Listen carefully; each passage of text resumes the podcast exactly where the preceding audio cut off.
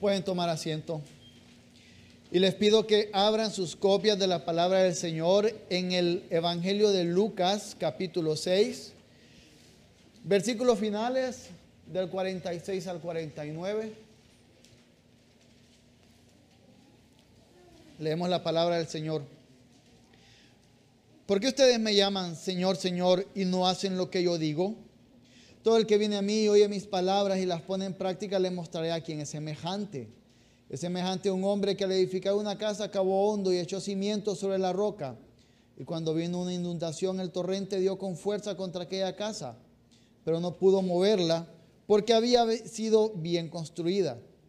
Pero el que ha oído y no ha hecho nada, es semejante a un hombre que edificó una casa sobre tierra sin echar cimiento.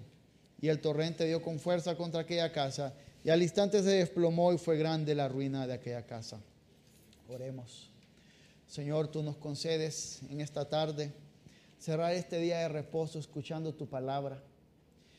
Y te pido que al hacerlo y al cumplir esta labor de privilegio que me has dado de exponer tu palabra, me hagas confiar en ti y no en mis capacidades, sino en que tu Espíritu Santo guiará cada pensamiento y cada palabra.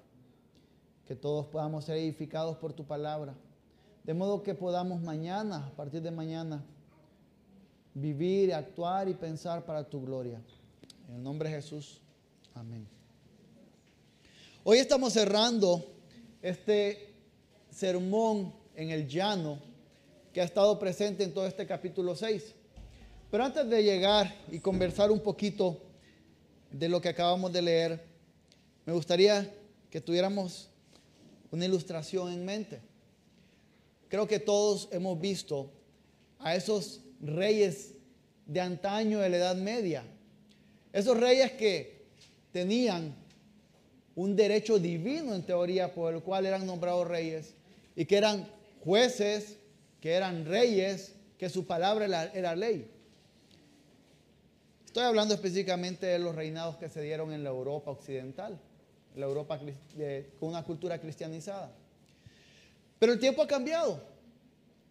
Han pasado los años y hoy, si pensamos en las monarquías existentes aún como la inglesa y la española, nos vamos a dar cuenta que estos reyes ya no tienen ese poder. Ahora estos países viven bajo algo que es monarquía constitucional, en donde las personas van a elegir al parlamento y el parlamento una vez que es elegido, o congreso, elige al presidente o primer ministro. Y entonces los reyes simplemente son una figura representativa, alguien que ayuda a hacer los negocios, alguien que por su monarquía llega y abre puertas y recibe personas, incluso cuando la reina de Inglaterra va a recibir a alguien, lo recibe porque el parlamento o porque el primer ministro les pidió que lo hiciera. A veces están atados a eso. Pues nosotros hoy tenemos un pasaje que nos está mostrando a Cristo para que nosotros decidamos o nos planteemos una pregunta. Para nosotros Cristo y sus palabras es como esos reyes de antaño de la Edad Media de estas monarquías occidentales de Europa, en donde su palabra se debía de cumplir.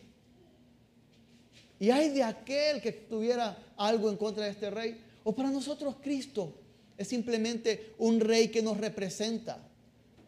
Alguien del cual yo puedo levantar una bandera y un estandarte y decir, hey, soy cristiano y qué bonito, pero que no me importan sus palabras y que no tienen peso. De eso vamos a estar hablando hoy y para que poder verlo de mejor forma, vamos a verlo desde tres puntos. El señorío de Cristo, una sujeción evidente y una sujeción que da esperanza y gozo eternos. Recordemos primero que este sermón del llano, de la llanura, la planicie, ha sido como un embudo desde el inicio en donde está enfocado a discípulos, está enfocado a seguidores de Cristo.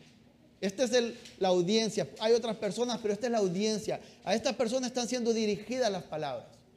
Y lo primero que encontramos en el versículo 46 es, ¿por qué ustedes me llaman Señor, Señor y no hacen lo que yo digo? Y es aquí donde comenzamos a ver el primer punto, que es el señorío de Cristo.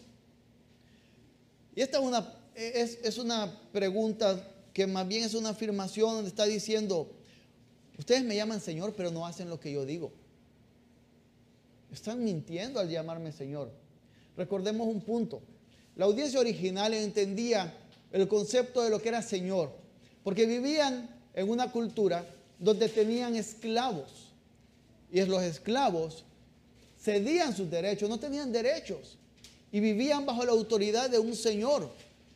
Y cuando está diciéndoles, ¿por qué me dicen Señor, Señor? Está diciéndoles, ¿por qué ustedes pretenden que yo sea un amo para ustedes? ¿Por qué ustedes pretenden que yo sea quien dice palabras para ustedes que son guía, que son, deben cumplirse, pero no hacen lo que yo les mando en verdad?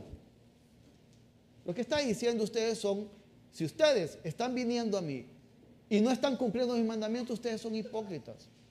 No les está afirmando que ellos sean hipócritas, está diciendo, si alguno está viniendo con esa actitud, si alguno está escuchando la palabra, si alguno está escuchando lo que yo digo, pero no está haciéndola, está viviendo hipócritamente. Está viviendo en una mentira. Y nosotros no estamos muy alejados de esto. Nosotros vivimos en una cultura que por muchos siglos en esta parte occidental ha sido una cultura cristianizada, en donde dicen, los países cristianos del mundo son esto, esto y Honduras y ahí. No, no son países cristianos, son países en donde la cultura ha sido afectada por principios cristianos. Tenemos que ser realistas en este aspecto. Si fueran países cristianos, si Honduras fuera un país cristiano, no fuera el primer lugar o los primeros lugares en corrupción, en asesinatos u otras cosas. Es una cultura que ha sido afectada positivamente en muchos aspectos por el cristianismo. Y entonces, ¿qué sucede? Es, bonito. ¿Cuántos de ustedes van a muchos lugares y se habla, ay, sí, Dios, sí, lo que la Biblia? Y la gran mayoría de personas va a responder positivamente, ah, sí, de verdad, el Señor. Y todos comparten por WhatsApp, por donde sea, mensajes, qué bonitos, lee esta oración y todo, ay, qué bonito. Pero cuando llega el momento de tomar una decisión firme, de actuar de una forma firme, cumpliendo lo que el Señor manda, ahí ya dan escalofríos. Ahí ya no es tan bonito. Ahí se acaba ese enamoramiento. Y todos esos, o nosotros mismos, que respondemos tan positivamente a mensajes cristianos, comenzamos. Ah, no, no, no, no, no, no. Si esto ya implica tener que meterse con mi vida personal, mm, no, no, no, mi vida personal es mi vida personal. Ah, no, pero es que si a mí me gustan estas cosas. Y comenzamos entonces a ser de esos a quienes Jesús les dice, si ustedes me llaman Señor, Señor, y no cumplen mis mandamientos, son hipócritas. Y en este caso, ¿de quiénes estaba hablando Jesús? ¿De, qué mandamientos hablaba? En todo el sermón podemos recordar que hablaba de la necesidad del venir a Él y que será bienaventurado al venir a Él, del amor a los enemigos, de hacer bien a los que nos hacen mal, de ser justos en nuestro juicio con otros, de aplicar justicia, de crecer para poder guiar a otros, de discernir líderes piadosos, dar frutos que traigan gloria a su nombre. Obviamente hay otros mandamientos que el Señor ha dado, pero en este contexto estaba refiriéndose a esto, pero no significa que se aplica solamente a esto. Todas las palabras del Señor, comprendidas en toda la Biblia, son mandamientos que tenemos. Entonces, brevemente, una aplicación sería preguntarnos en todos estos mandamientos que hemos visto, ¿Cómo estamos actuando cuando entre familias hemos dado perdón unos a otros? Estamos recordando esa falta constantemente o en verdad ha sido cubierta por el amor.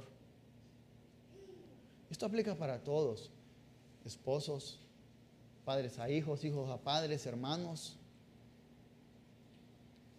En verdad hemos dicho que hemos cubierto, que hemos perdonado, pero, pero cuando viene el momento de, recordar eso, porque a veces van a venir los pensamientos o recuerdos, ¿cómo actuamos? Vamos a Cristo para decir, ayúdame a mantenerme en este perdón que he dado, o no. Y entonces Jesús tira esta pregunta de inicio. Para luego venir, y leo de los versículos del 47 al 49, donde él dice, todo el que viene a mí y oye mis palabras y las pone en práctica, le mostraré a quien es semejante. Es semejante a un hombre que al edificar una casa cavó hondo y echó cimientos sobre la roca. Y cuando vino una inundación, el torrente dio con fuerza contra aquella casa, pero no pudo moverla porque había sido bien construida.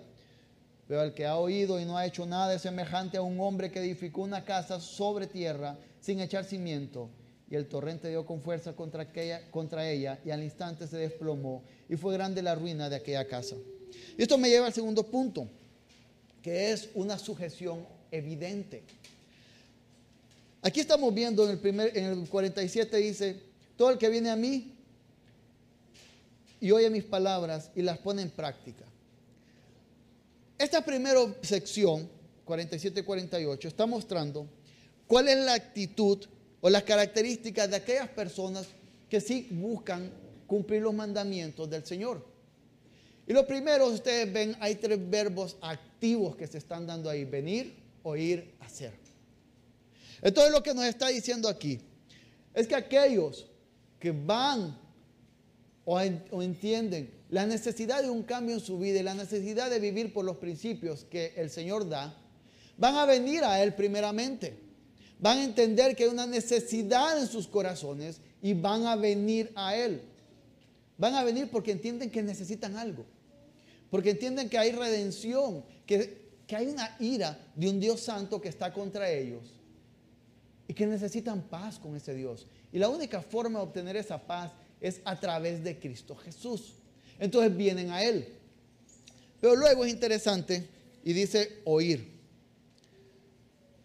Algunos de ustedes que han podido viajar en aviones y en los que no, pues les vamos a contar, saben que cuando, antes de que el avión vaya a despegar, de las primeras cosas que suceden es que viene la aeromoza, se coloca enfrente de todos y comienza a dar instrucciones. Comienza a decir, este avión tiene no sé cuántas salidas, si se cae, que esperemos que no se caiga, hay luces que le van a indicar dónde salir, y si caemos en el mar, hay unos chalecos, y empiezan a decirles. Y la primera vez, por lo menos en mi caso, que he podido viajar en avión, la primera vez, yo estaba casi anotando las indicaciones. Y con temor de que ojalá no se caiga esta cosa. Pero, y es probable que muchos de los que han volado hayan hecho lo mismo. Pero las siguientes veces, y lo podemos ver, lo pueden ver cuando vayan a, volar, las siguientes ocasiones sucede que la gente o está escuchando música, solo ven una figura que está parada dando instrucciones, o están viendo su celular y casi como, ay, si esto ya me lo sé. Y entonces cuando habla aquí de vienen y luego oyen, podemos ser muchas veces como estos que se están estirando y que dicen, yo ya sé, ya me sé el discurso, ahora va a apretar la brocha aquí, después va a bajar esto de acá. Y podemos llegar a decir, yo ya sé esto. ¿Qué me están diciendo? Uy, qué aburrido. ¿Cuántos libros no he leído yo acerca de teología? Me he leído la teología sistemática de este, de aquel, de aquí, hasta yo puedo escribir una. ¿Y qué me van a estar diciendo? Qué aburrido lo que está diciendo este desde ahí. Yo vengo porque ni modo, mi papá, mi mamá me trajeron a la fuerza. Y están pensando en el partido de fútbol, en, eh, en, que yo podría estar jugando no sé qué juego, en que yo podría estar durmiendo y hasta podríamos estar inventando cosas tontas como en este momento yo podría estar estudiando para mañana en la clase ser mejor que todos. Y entonces la actitud que está señalando Jesús es, estos que quieren cumplir los mandamientos no tienen esa actitud de yo ya me sé las instrucciones, sino que vienen y escuchan y están atentos porque es palabra de Dios a la que se van a exponer cuando se les predica o cuando van personalmente a leerla. Pero luego hay algo más. Estos también hacen. No solo es venir, no solo es escuchar el mandamiento del Señor, es también hacer, actuar, llevar a cabo algo. Y estas son las características que nos está mostrando de estas personas. De hecho, podemos recordar Santiago 1.22, sean hacedores de la palabra y no solamente oidores que se engañan a sí mismos. Si alguno de ustedes está viniendo acá y solamente está escuchando y no está entendiendo que lo que se dan son palabras de vida, que son de bien para nosotros y que por lo tanto debemos ir a actuar de acuerdo a la palabra que se nos da, se está engañando a sí mismo. Y está intentando jugar con Dios. La palabra también diga que de Dios nadie puede burlarse. Por el otro lado nos señala en el 649 que dice, pero el que ha oído y no ha hecho nada. Nos da el otro contraste. Primero nos estaba señalando las acciones que lleva a cabo aquel que en verdad va a cumplir o quiere cumplir los mandamientos del Señor. Y luego nos dice lo que hace, o mejor dicho, no hace, aquel que no le importan los mandamientos del Señor. Dice que, pero el que ha oído y no ha hecho nada. Y esto tiene que ver por una escucha no activa, por ser ese que se está estirando o está escuchando música o que está leyendo otra cosa mientras la aeromoza está dando la instrucción. Es que no le importa realmente lo que se está diciendo. Y pueden ser aquellas personas que toman a Cristo como aquel gran maestro moral, el que enseña el amor a todos, el que enseña la tolerancia, pero el que no se meta en mi vida. Pero el que no diga que hay una iglesia que me tiene que amar tanto para que me señale el pecado en mi vida, para que yo pueda crecer en santificación. Eso es lo que está señalando en la actitud que tiene este otro. Entonces, ¿cómo llegamos cada día nosotros a la iglesia? ¿Cómo llegamos nosotros al día del Señor? Nos levantamos a la carrera en la mañana pensando qué, vamos a, ponernos, si hay que ir. ni me acordaba que el domingo tengo que ir a la, a la iglesia. O nos preparamos con anticipación, sabiendo que vamos a ser parte de un símbolo que apunta a una realidad eterna, que si no me importa aquí, ni siquiera tengo que preocuparme porque yo voy a estar eternamente, porque si no me importa aquí, ¿Acaso voy a pretender que me importa estar eternamente gozándome en la presencia del Señor? Eso es hipocresía.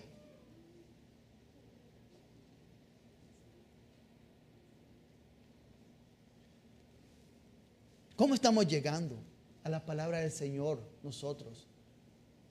Ay, es que no tengo ni cinco minutos para leer la Biblia. Si no tiene cinco minutos en su día, usted no tiene vida.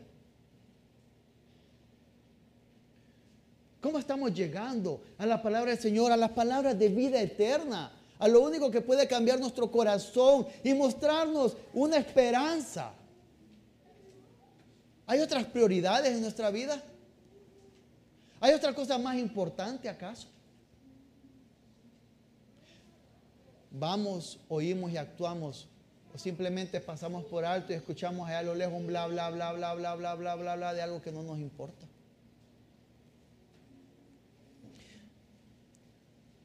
Pero, ¿por qué? ¿Por qué vamos a cumplir los mandamientos? ¿Por qué estás hablando aquí Cristo de esto? Aquí vamos a llegar al tercer punto, que es una sujeción que da esperanza y gozo eternos.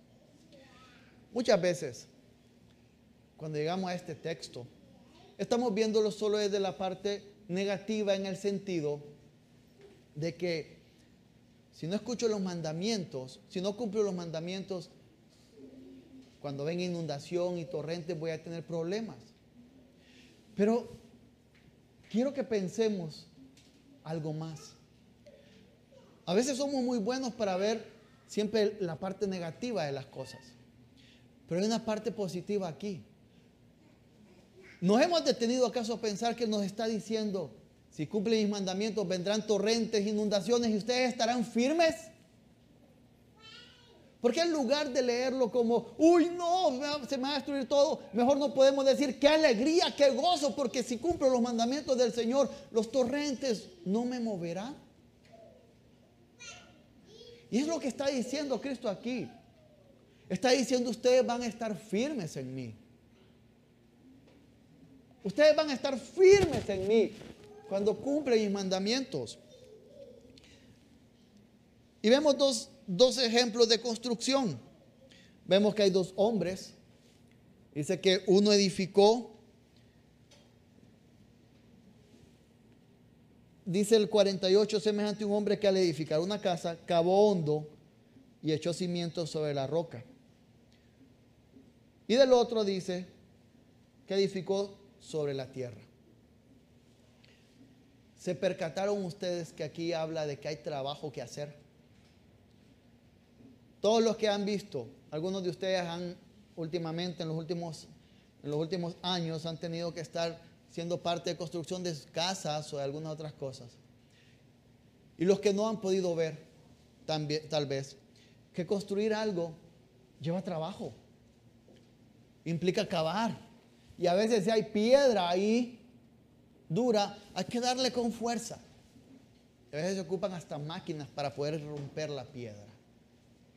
Entonces está señalando que aquí hay trabajo que hacer. Es que es difícil vivir los mandamientos del Señor. Sí, es difícil. Por eso está diciendo que aquel que construyó sobre la roca trabajó fuerte. Recuerdo una vez yendo eh, a Belice, en Ciudad de Belice, está bajo el nivel del mar.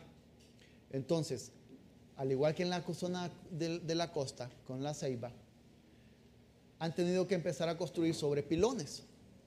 Y es lo que estaban acostumbrados aquí, en este contexto del pasaje. ¿Qué, qué significa? Hacer un hoyo en la arena y construir, hacer un hueco profundo, profundo, profundo hasta que llega la roca. Y desde ahí comenzar a tirar concreto. Pues yendo en este lugar, vi unas casas que al igual que lo que hemos visto aquí en Ciudad del Ángel, estaban caídas, estaban los pilones, estaban caídas.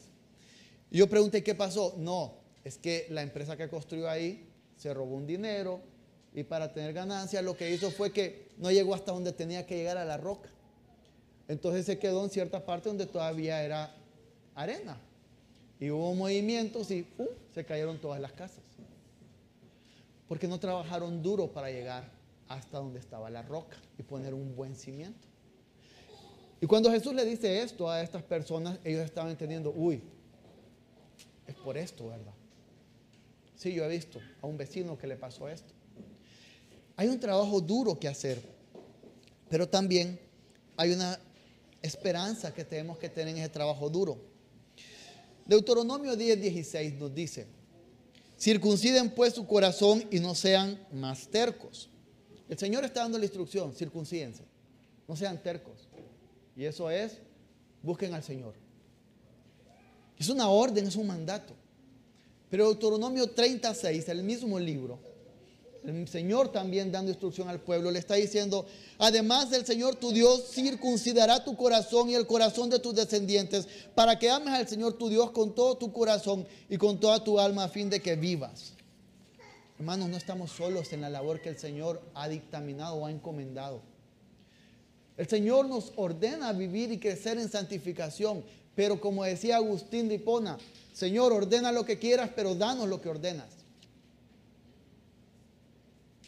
Podemos ir al Señor, porque Él no es una labor que nos tira ahí la pelota y llevate a todos los jugadores y mete el gol. Él está con nosotros, haciéndonos crecer en esta santificación, en obedecer sus mandamientos. Hay de aquel que crea que por sí mismo puede permanecer firme en esta salvación tan grande que hemos recibido.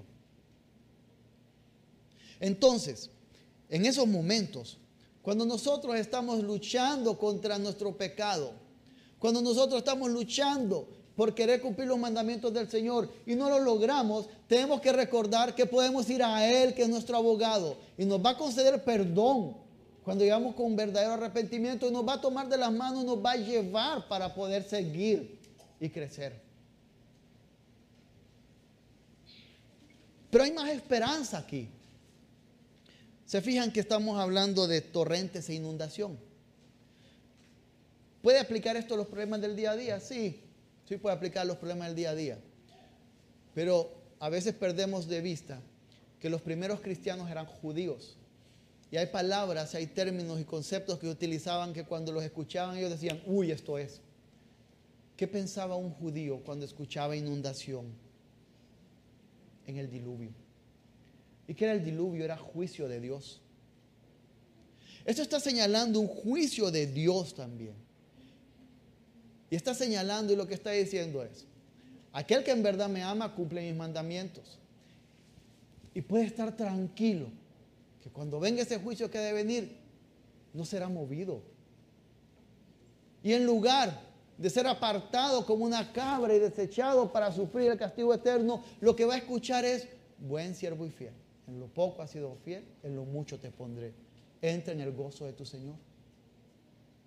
Hermanos, los mandamientos que nos da el Señor es para que disfrutemos la vida acá a pesar de los dolores que trae, pero para que estemos firmes en Él que algún día cuando Él regrese y traiga los cielos nuevos y la tierra nueva, nosotros estemos tranquilos. Todos hemos experimentado huracanes en nuestro país y todos nos aprovisionamos, nos preocupamos por lo que pueda pasar. Pues lo que el Señor nos está diciendo es, son palabras de esperanza. Lo que nos está diciendo es, ustedes Cumplan mis mandamientos porque son buenos. Ningún padre da malos mandamientos o ningún padre cuerdo da malos mandamientos a sus hijos. Cumplan los buenos para ustedes hoy y eternamente. Y cuando no los cumplimos podemos ir a Él y sabemos que tenemos esperanza. ¿Por qué? 1 Corintios 10, perdón, 1 Corintios 1, del 30 al 31 nos dice, pero por obra suya están ustedes en Cristo Jesús el cual se hizo para nosotros sabiduría de Dios y justificación, santificación y redención, para que tal como está escrito, el que se gloría, que se gloríe en el Señor. Según de Corintios 5:21, al que no conoció pecado, hablando de Jesús, lo hizo pecado por nosotros para que fuéramos hechos justicia de Dios en él. Romanos 5:22, esta justicia de Dios por medio de la fe en Jesucristo es para todos los que creen. Hay justicia que Dios va a demandar en aquel día. Pero para nosotros, al creer en Cristo Jesús, podemos recibir la justicia de Cristo dada a nosotros. Y podemos estar tranquilos. Entonces, si hemos creído en Cristo, podemos tener la plena seguridad de que vamos a estar bien en los embates del día a día y en los embates de la eternidad que algunos van a sufrir. Pero estas son buenas noticias para los que hemos creído en Cristo. Pero sí, aquel que no ha creído en Cristo tiene que leer este texto desde la parte negativa, desde la parte de que sufrirá pérdida. El griego, cuando termina esta sección, la última palabra que utiliza es mega. Y todos sabemos a qué refiere a mega, el megalodonte, el mega grandote. Es una mega pérdida la que tendrá aquel que no se fundamenta en la roca que es Cristo. Es una mega pérdida eternamente. Entonces quiero terminar preguntándoles lo que les pregunté al inicio. ¿Qué tipo de, rey es Jesús para nosotros? Un rey que gobierna absoluta y soberanamente sobre todo y que nos dé instrucciones que debemos cumplir para nuestro bien. ¿O es un rey que solamente nos representa para actos oficiales, pero cuyas palabras no son autoridad para nosotros? La respuesta que demos a esto tiene decisiones eternas. Oremos. Señor y Dios, cuán grande eres tú y cuán bueno. Tú nos amas tanto que nos das mandamientos que debemos de cumplir para que disfrutemos esta vida aquí con todas las dificultades que trae a causa del pecado, pero para que también nos gocemos eternamente. En esa eternidad de la cual algunos se burlan, pero que nosotros tenemos la certeza porque tu palabra lo muestra de que así será. Y te pedimos que hoy, si estamos luchando contra algún pecado en nuestra vida, que nos impide cumplir tus mandamientos, que nos ayudes. Que nos ayudes a ir a Cristo cada día. Pero si hay alguien que está cerrando sus oídos porque cree que no necesita a Cristo, Hazle entender que sí lo necesita. Porque si no, Si no tiene a Cristo, tendrá una mega pérdida eternamente. En el nombre de Jesús. Amén.